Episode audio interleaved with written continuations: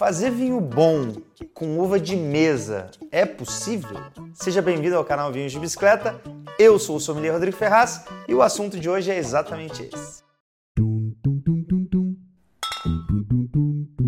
Olha só, vamos então começar do jeito que tem que ser começado esse assunto, esse polêmico assunto de hoje. É óbvio que no fundo, no fundo, no final das contas, quem vai decidir se o vinho é bom ou não, é o teu paladar, é o teu gosto. Isso é o que não se discute, né? Esse assunto ele gera muita polêmica, porque o pessoal fala, não, porque pô, eu cresci a vida inteira tomando vinho suave, que é feito com uva de mesa e tal, e acho bom. De fato, isso é uma questão cultural aqui para muita gente no nosso país, e não só no Brasil, tá? Na América Latina inteira. Mas também tem o pessoal da outra linha, né? Que fala, não, mas vinho que é vinho é só o vinho é, fino, que é o vinho de uva vitis vinífera, né? Que são as uvas que tiveram origem no continente europeu. Beleza, é, tem espaço para todo mundo, opinião tá aí para ser dada por todo mundo.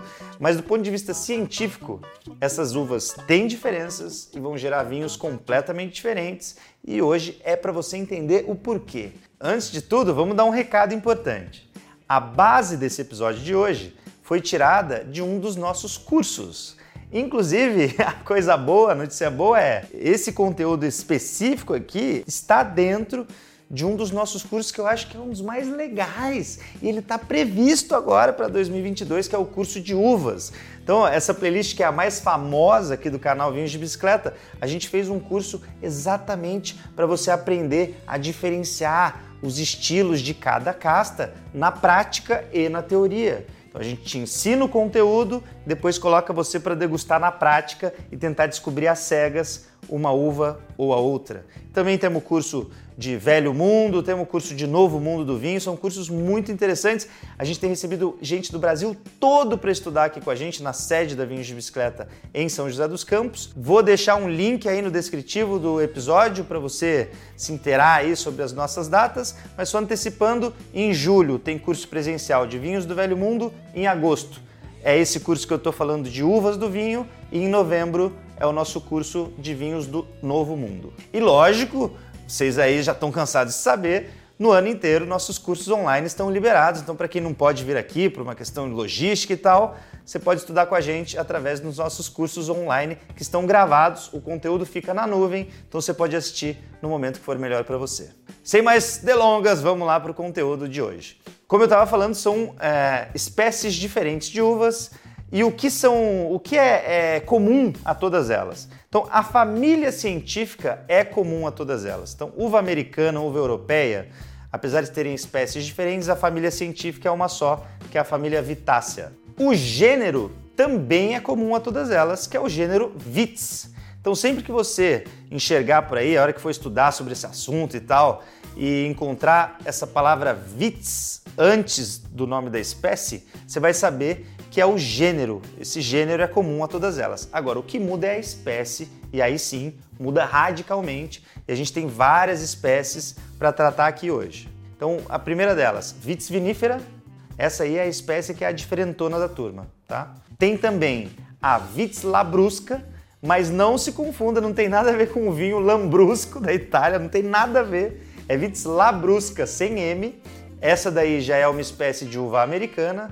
E aí tem outras um pouco menos famosas, mas talvez você ouça falar, Vitis riparia e Vitis rupestris, também americanas. Por que, que eu estou falando americanas? Porque essas três últimas que eu falei, elas nasceram no continente americano aqui. Elas não existiam no resto do mundo antes de serem descobertas por aqui no continente americano. Enquanto a primeira que eu falei, que é a diferentona da turma, a Vitis vinifera, ela nasceu no continente europeu, nasceu na Europa. E agora foi disseminada para o resto do mundo todo, inclusive na época das grandes navegações, portugueses espanhóis levaram essa espécie para tudo que é canto. Brasil, Argentina, Chile, África do Sul, Austrália, Nova Zelândia, que os britânicos que acabaram levando. Então, assim, foi para tudo que é canto, sabe? Os europeus acabaram levando essa, essa espécie vitis vinífera para tudo que é canto do mundo. E essas são as mais famosas, de fato, que a gente ouve hoje dos vinhos finos, né? Malbec, Cabernet Sauvignon, Carmener, Merlot, Chardonnay, Taná, Sauvignon Blanc. Todas essas uvas são da espécie Vitis vinífera e são de origem europeia. Depois foram levadas para outros lugares. Hoje o Malbec não é famoso lá na Argentina, o Carmener não tem agora só no Chile, porque inclusive teve uma praga que dizimou essa uva, não tem nem mais quase Carmener lá na Europa, mas no Chile se planta bastante. Pinot Noir não está por aqui, tem aqui no Brasil, Merlot, Merlot da Serra Gaúcha, só que todas essas uvas são da espécie Vitis vinifera e nasceram lá no continente europeu. E antes de eu falar a diferença entre elas, saiba já que é possível sim fazer, ó, mistura delas, tá? Então, até para você saber as palavras corretas, é o seguinte: cruzamento, essa palavra cruzamento é quando você pega uvas diferentes da mesma espécie. Exemplo: Pinotage, essa uva que é famosa lá na África do Sul. Inclusive, ela foi criada lá em laboratório ela é um cruzamento de Pinot Noir e Hermitage. As duas, Pinot Noir, tanto a Pinot Noir como a Hermitage, são da espécie Vitis vinifera, são de origem europeia. Então, um cientista cruzou essas duas uvas, que são da mesma espécie, e isso acabou gerando a pinotage. Aí tem outra palavrinha que são as uvas híbridas. O que, que seriam as híbridas? É quando você mistura espécie.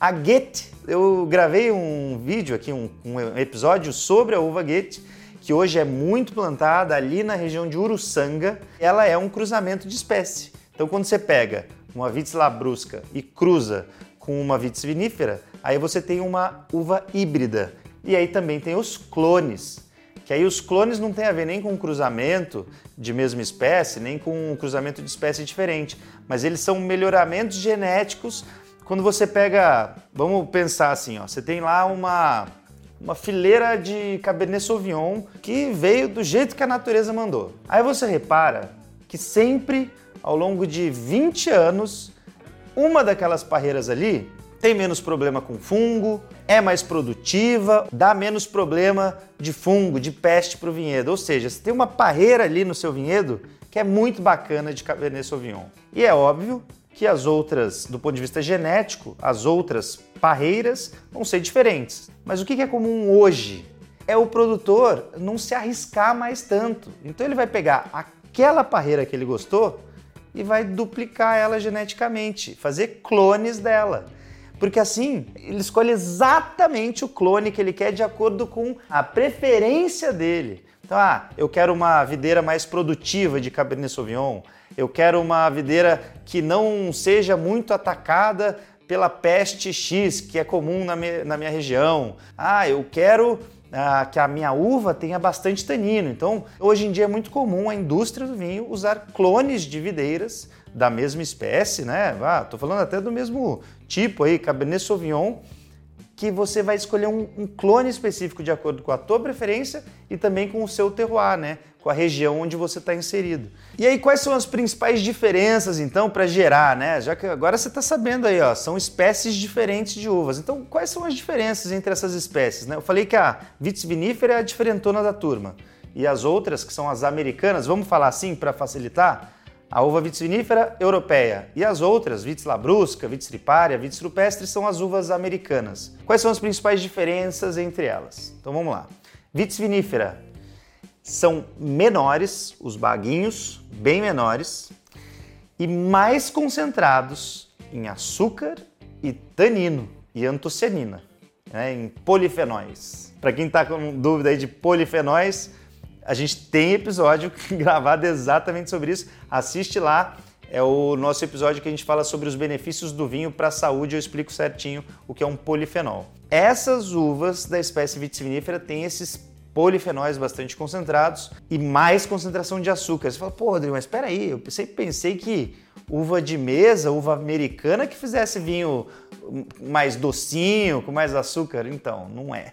Você já vai saber o porquê. E detalhe, A vitis vinífera tanto gera mais açúcar que depois na fermentação alcoólica, que a levedura vai lá comer o açúcar e transformar em álcool, é isso que faz o vinho fino, feito com uva de espécie vitis vinífera, ter mais teor alcoólico. Então você está querendo vinhos com maior teor alcoólico, pô, chegar na casa aí dos 14%, 15%, quem aí nunca viu?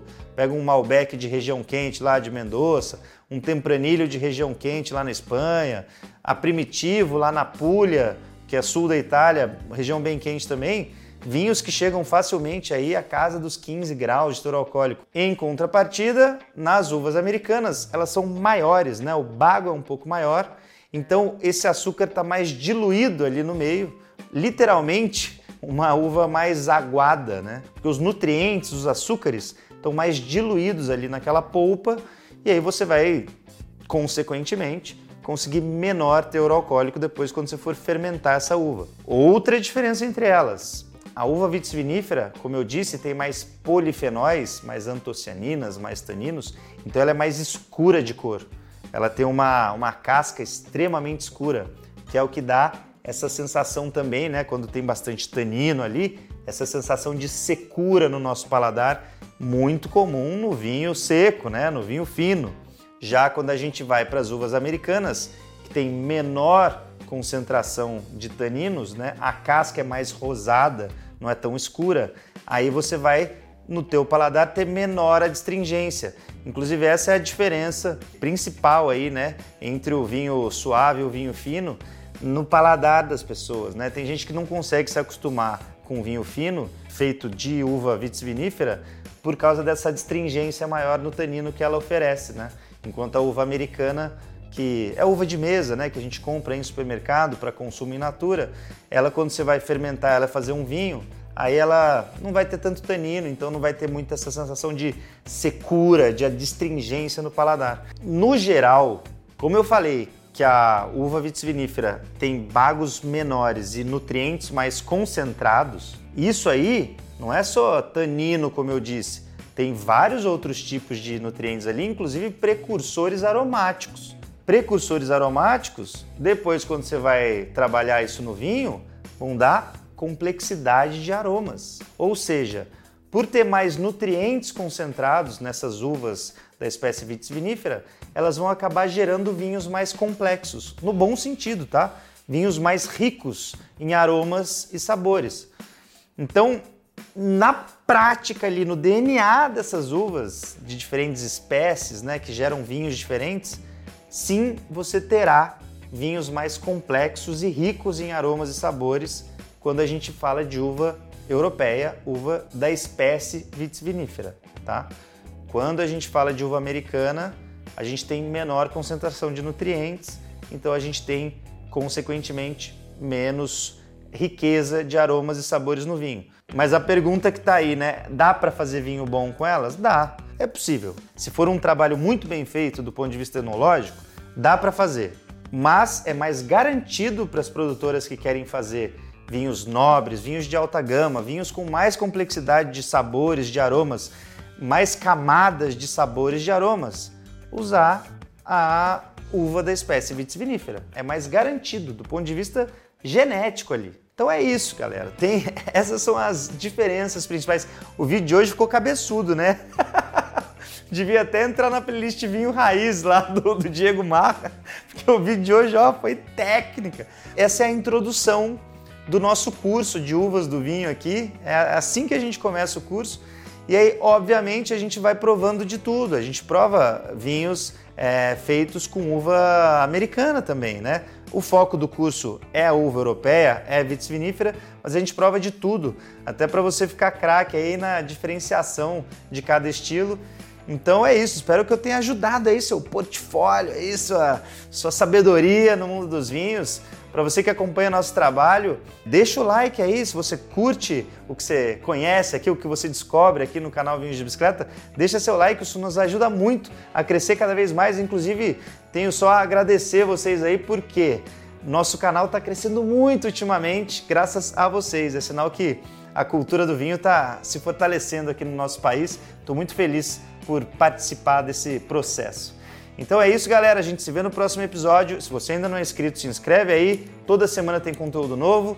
E é isso. Muito obrigado e até o próximo episódio. Cheers!